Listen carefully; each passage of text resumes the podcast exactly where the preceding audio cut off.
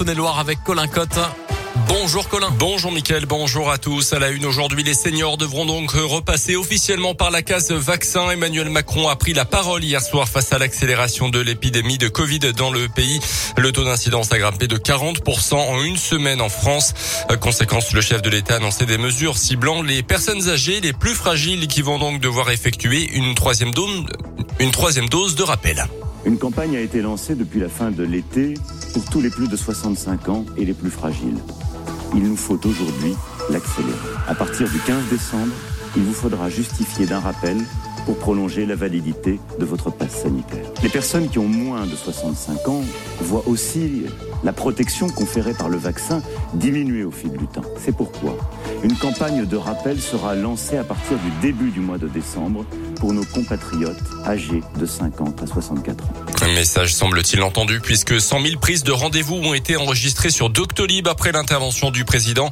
De son côté, le ministère de l'Éducation nationale a également annoncé hier soir un renforcement des mesures sanitaires dans les écoles avec le retour du port du masque obligatoire en élémentaire sur tout le territoire à partir de lundi prochain. Dans le reste de l'actu, le soulagement et les questions désormais en Mayenne. La jeune joggeuse de 17 ans portée disparue lundi après-midi a finalement été retrouvée en vie 24 heures plus tard hier soir. Elle était blessée à 10 km du lieu de sa disparition. Elle venait de se réfugier dans un commerce en demandant de l'aide. Elle a été hospitalisée mais n'a pas pu être entendue. Pour l'instant, l'enquête pour enlèvement et séquestration se poursuit. Dans le reste de l'actu dans l'Ain, incendie à quelques kilomètres de la centrale nucléaire du budget cette nuit. Les pompiers sont intervenus sur le parc industriel de la plaine de l'Ain, des Cyprès pour un feu ayant brûlé de la farine animale selon les pompiers. Euh, aucune victime a déploré. L'incendie a rapidement été maîtrisé.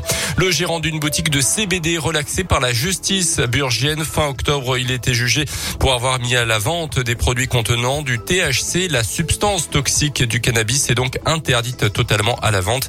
C'est le contrôle routier d'un homme positif en mai 2020 qui avait déclenché l'enquête.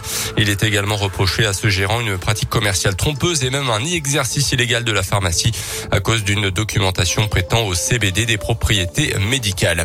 À retenir également l'appel au secours lancé par une jeune femme de 23 ans à Montluel dans la nuit de samedi à dimanche. Son ancien compagnon venait de la frapper sur le corps et au visage.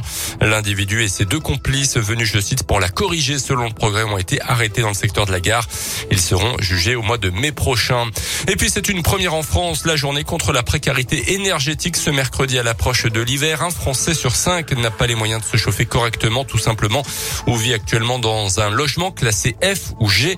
Deux événements sont organisés dans le département de l'Ain ce matin. À 10h à Bourg-en-Bresse, le département va présenter son action de lutte contre la précarité énergétique. Justement, un atelier éco-geste est également organisé.